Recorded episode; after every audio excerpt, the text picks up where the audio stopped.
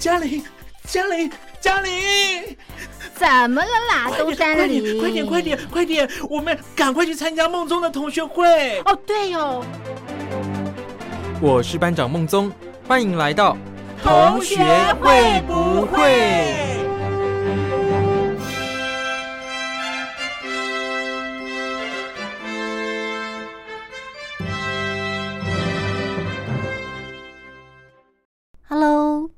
各位伙伴们，大家好，我是兰玲。今天是十月十五号，明天十六号，是一个非常重要的日子。因为有一场重要的会议即将开始，你知道是什么会议吗？没错，明天就是中共召开第二十次全国代表大会的日子。在这场会议中，将会公布中共高层最新一轮的人事布局名单。这些入选的官员，可以说他们将会决定中国未来的发展走向，所以非常的重要。因此，今天的节目就要跟大家聊聊。各界的专家跟学者，他们对二十大可能的人事布局提出的一些分析，还有见解以及各种评估。另外，在二十大召开之前，中共当局为了维稳，也推动了各式各样的政策还有措施。那这些政策和措施对大家的生活带来了什么样的影响？今天在节目中也会一并跟大家聊聊。我们先来听一首歌曲。歌曲后就来进行今天的节目喽。刚才你所听到的歌曲是由郑秀文跟叶倩文所演唱的《谈情说爱》。跟大家预告一声，今天的节目里播放的歌曲全部都会是粤语歌。至于原因，在这里先卖个关子，等到后面的时候再跟大家解开这个谜题。明天登场的二十大。在人事布局方面有几个重点。首先，第一个当然就是习近平是否能够破例三连任。在这个部分，知名的时事评论员恒河认为，习近平对于自己连任这件事，可能很早就做好了安排，因为他在十九大就没有安排接班人，现在他的身边也没有类似副手的存在，没有人跟在他的身边观摩学习。所以，当他要争取连任国家主席这个位置的时候，除了他之外，没有人知道该如何扮演好这个角色。也就是说，他根本就没有竞争对手。另外，像是对内的动态清零以及对外的战狼外交政策这些方面，虽然党内有一些不同的声音，但基本上都还是照着习近平的指示去做。这就可以显示。他的影响力一直持续不坠，再加上最近抓获了以公安部前副部长孙立军为首的一票中共高官，而且判处重刑，铲除了这些政敌以后，习近平的权力更加稳固了。前上海政法学院政治系副教授陈道营说：“当然，中共内部一定有对习近平不满的人，但就算是这样，目前。”中共党内还没有一个人或是一个部门能够挑战习近平的权威。至于习近平会做多久，陈道营认为，习近平在二零一二年上台的时候就说这是一个新的时代。那既然如此，之前毛泽东时代的时候他做了三十年，邓小平改革开放的时候也是三十年。那既然是习近平自己的新时代。当然，下一个十年是可期的，但是会不会做到再下个十年，也就是做满三十年，这个就比较不一定了。可能会因为许多的原因而退下来。不过，就算他退下来，他也会确保自己在党内拥有绝对的权威，就像邓小平一样。基本上，各界的专家学者几乎都认为，习近平三连任已经是板上钉钉的事。比较有讨论空间的，应该是新总理人选以及新的政治局七常委。我们先进一段广告，广告后再来听听看专家们怎么说。唱支山歌给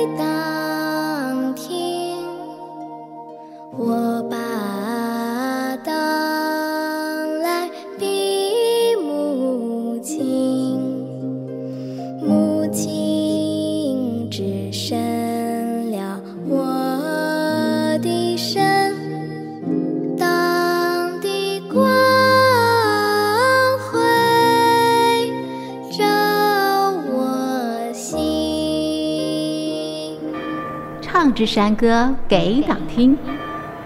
山路崎岖难行，唱支山歌壮壮胆。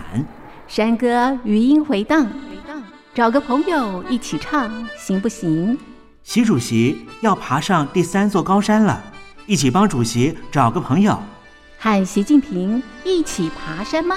我要推荐最佳总理人选。有就业，才有收入，生活有奔头，也为社会创造财富。还要像李克强一样有务实的经济脑袋。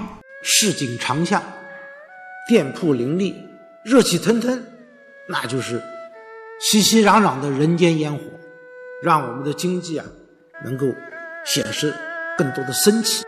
习主席的同伴要有极高的敏感度，精准预测中国未来，又要像影帝一般有亲和力，就像温家宝。现在改革到了攻坚阶段。没有政治体制改革的成功，经济体制改革不可能进行到底。已经取得的成果还有可能得而复失。文化大革命这样历史的悲剧还有可能重新发生。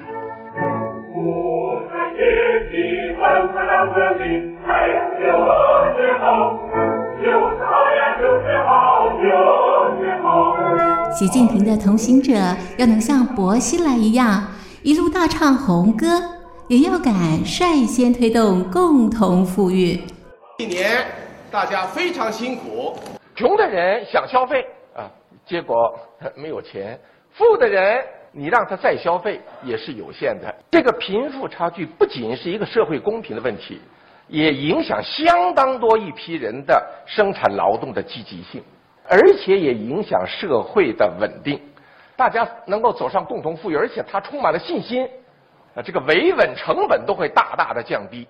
所以，共同富裕、扩大中等收入的群体，呃，是一个地方健康发展的重要条件。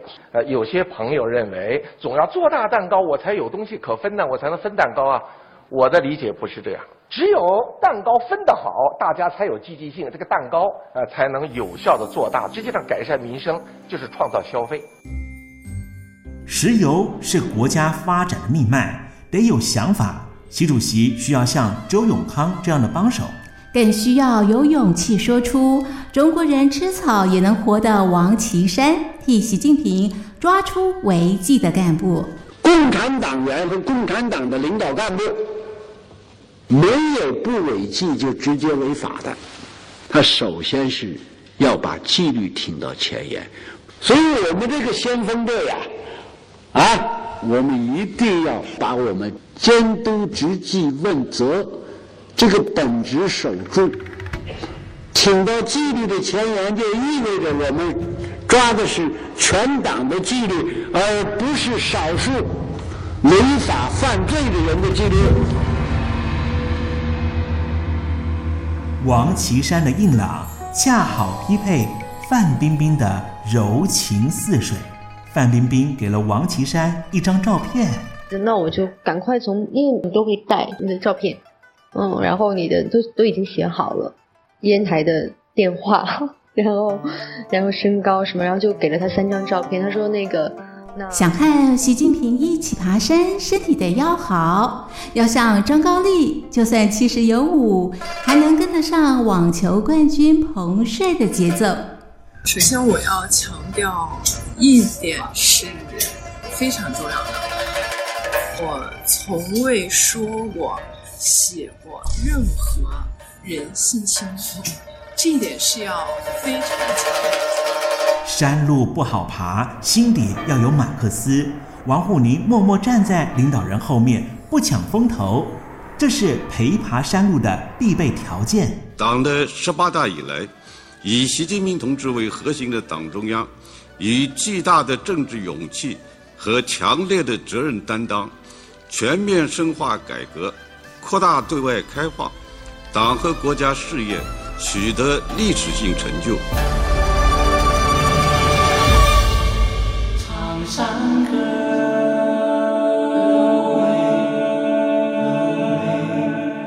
给党听哟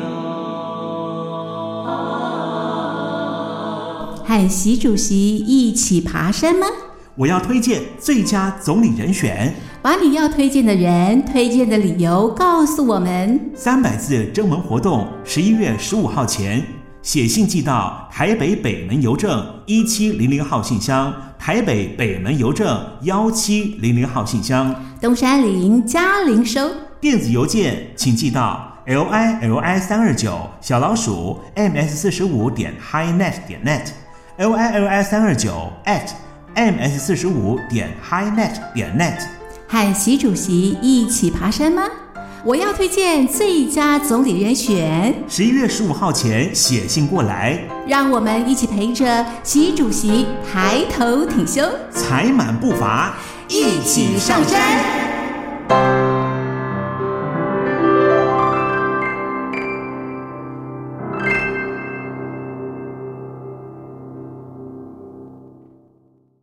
刚才你所听到的是我们电台正在举行的听友活动，欢迎大家写信来推荐你心里最佳的总理人选。这个活动主要是开放大家推荐自己心中的总理人选，就算这个人选不符合中共所定下的要当总理的人必须当过副总理才行的这个条件也没有关系。不过，现实中最有可能成为下一任总理人选的，总共有四个人，分别是国务院副总理胡春华、全国政协主席汪洋，以及上海市委书记李强，还有重庆市委书记陈敏尔这四个人。其中又以胡春华还有汪洋最被看好。像美国的《纽约时报》、台湾的法务部调查局旗下的《展望与探索》杂志社。以及台湾政治大学东亚研究所教授王信贤都看好汪洋。第一个理由就是他的年纪，以他的年龄来说，他只能够担任一届总理，对习近平来讲威胁比较小。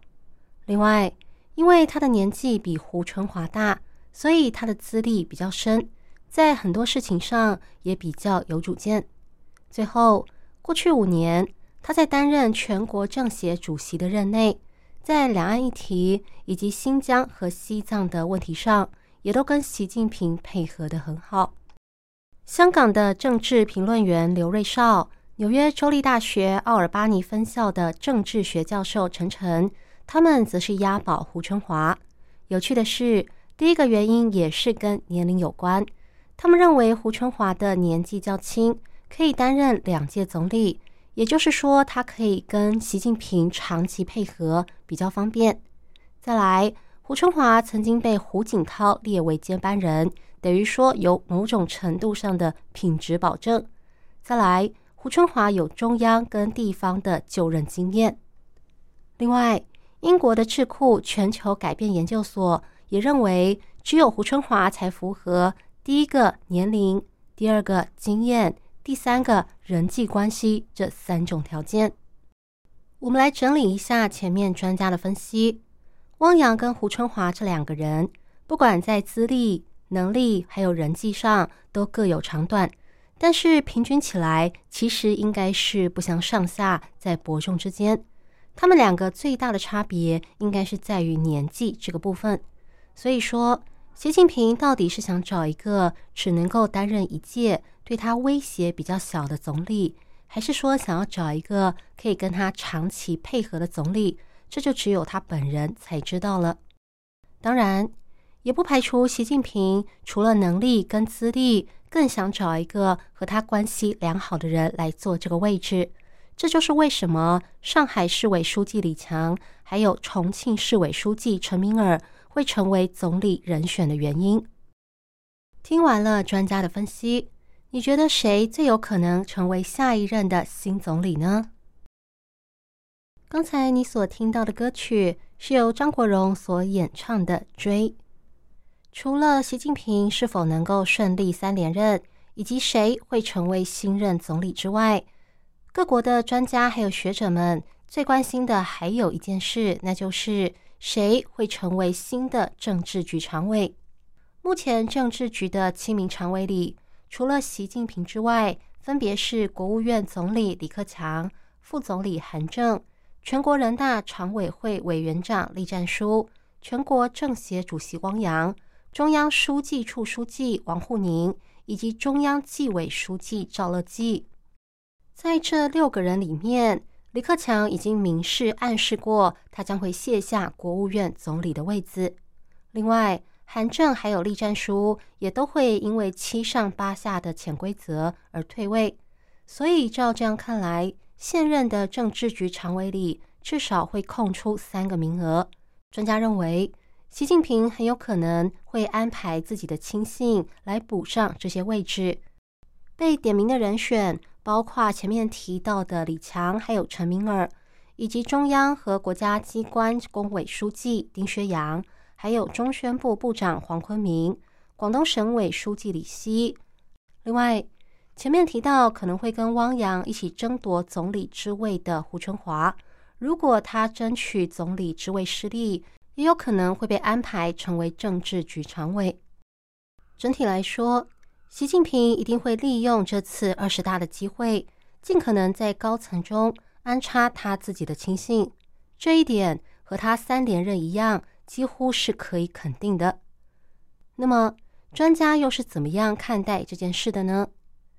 美国加州大学圣地亚哥分校政治学教授史宗汉认为，习近平在成功争取连任后，在政治和政策上。还有没有人敢提出跟他不一样的意见，将是决定中国未来发展的关键。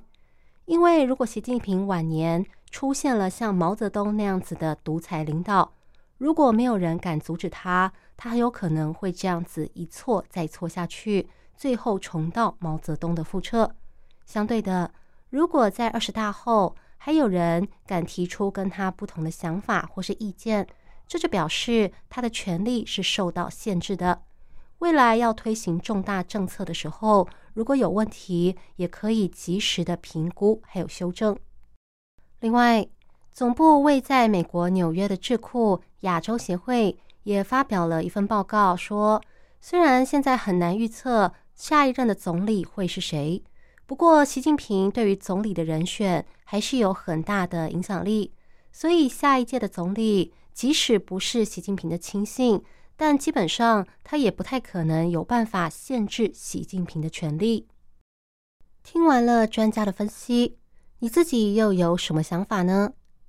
我想很多人对于政治都有自己的一套观点，好比说，像是哪些人会成为新的政治局常委，可能有些人的心里已经有一份名单了。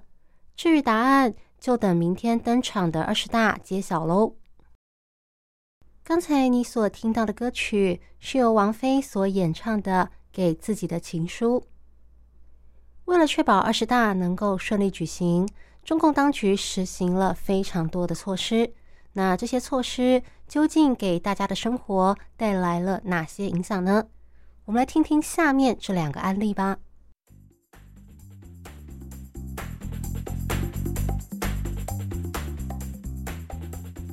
各位观众。我是你们的好朋友，最有义气的兄弟，飙风少年阿杰。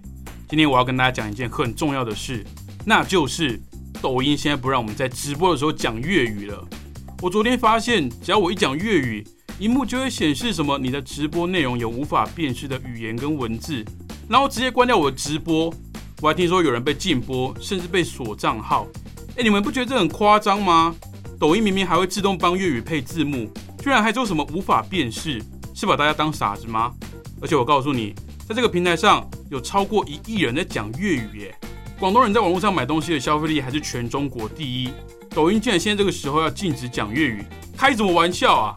作为一个热爱广东文化的人，我不能接受，所以我在此宣布，我要退出抖音。哈，真的假的？居然不能讲粤语？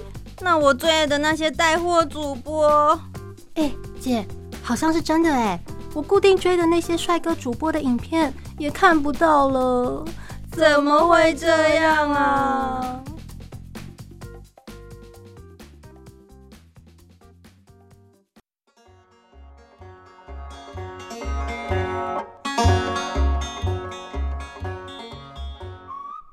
小芳，你现在有空吗？可不可以帮我看一下？哦，可以啊，要看什么？这个。我想买这只股票。老师说会涨。我想说，你平常对股市很有研究，我想听听看你的看法。如果没问题的话，我就把我所有的存款全部都梭哈下去。呃，我不晓得这只股票怎么样，但我听说在二十大前，政府私底下禁止大规模买卖股票哦，据说是为了要确保股市的稳定。啊，可是达成财富自由是我的梦想啊！你有多少钱？三万块。呃，算了，当我没有说，你想怎么买就怎么买吧。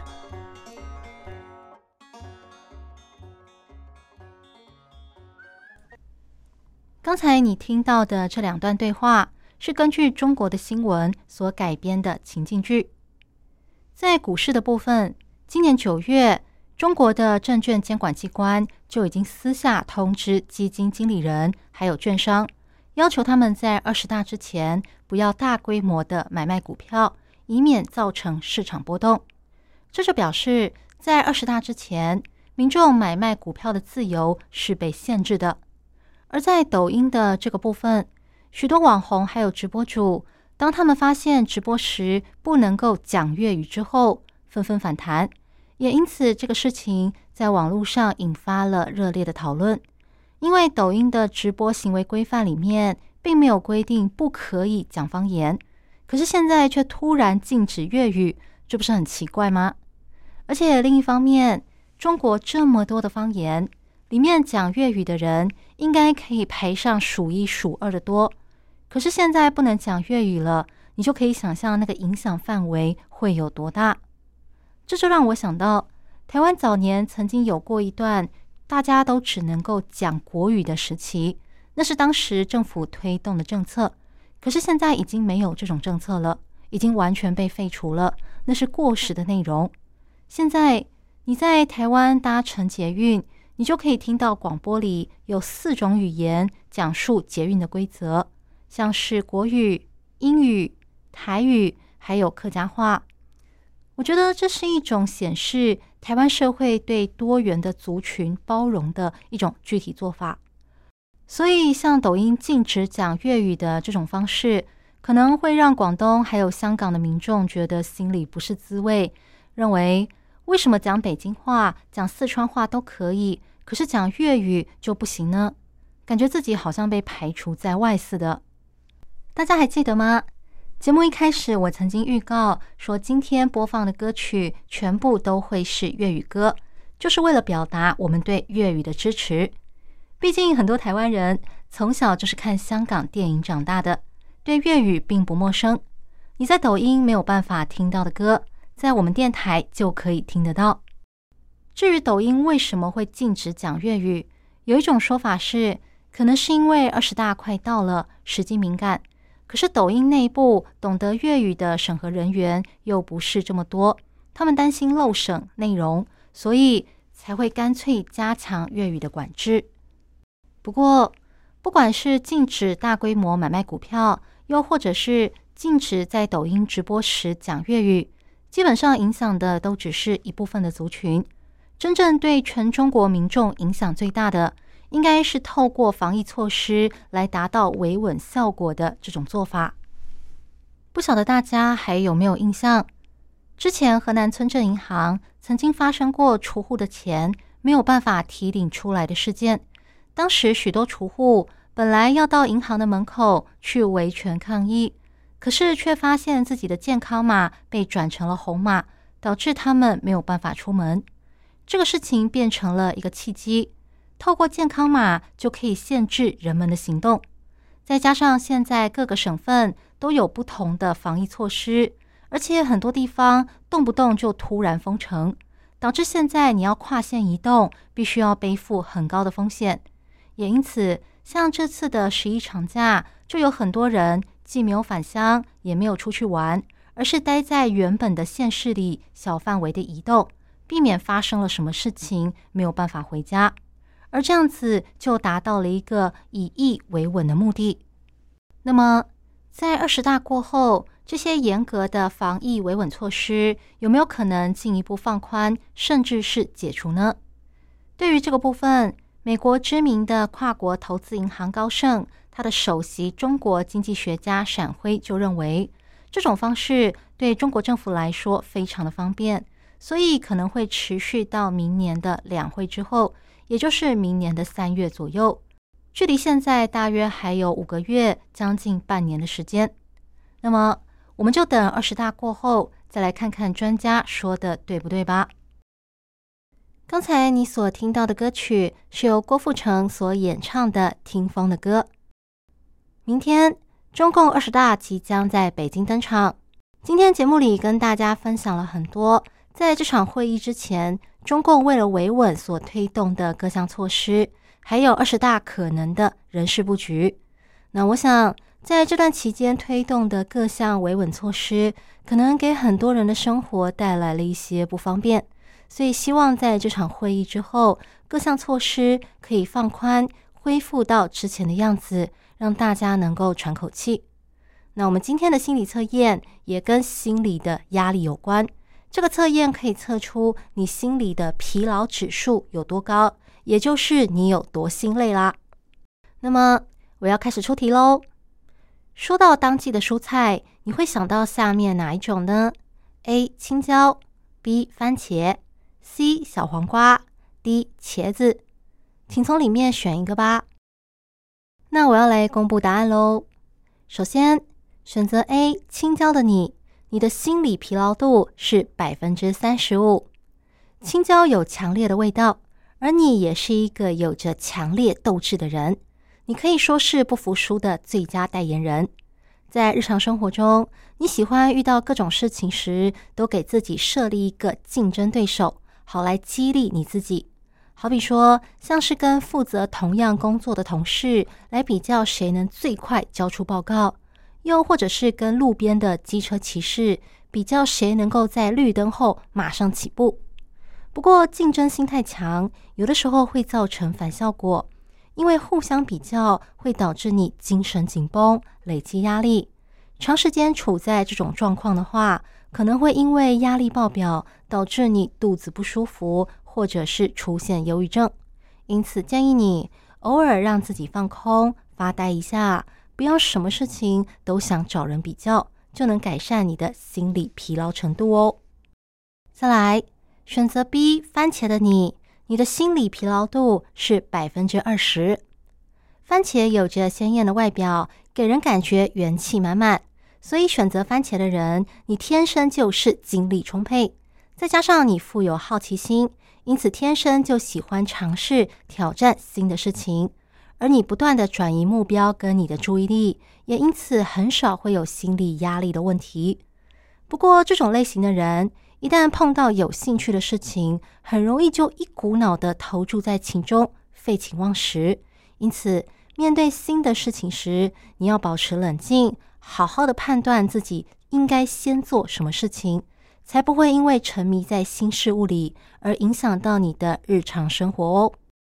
接着，选择 C 小黄瓜的你，你的心理疲劳度是百分之七十五。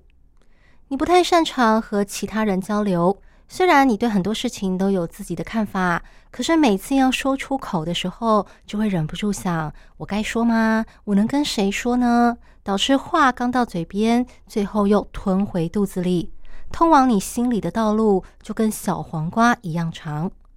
建议这种类型的人，当别人想接近你的时候，你先不要急着躲开，以免给人留下不好的印象。如果因此导致周遭人对你的评价不好，恐怕就会给你更大的压力了。不知道该怎么回答的时候，只要微笑或是点头就可以喽。最后选择 D 茄子的你，你的心理疲劳度是百分之九十。你的个性就像茄子一样，有着代表忧郁性格的深紫色，还有容易受伤的外表，天生就想的比较多。虽然有的时候能够未雨绸缪，事先做好准备，但太过杞人忧天的个性，让大多数的茄子族一直处在一种不安全感当中。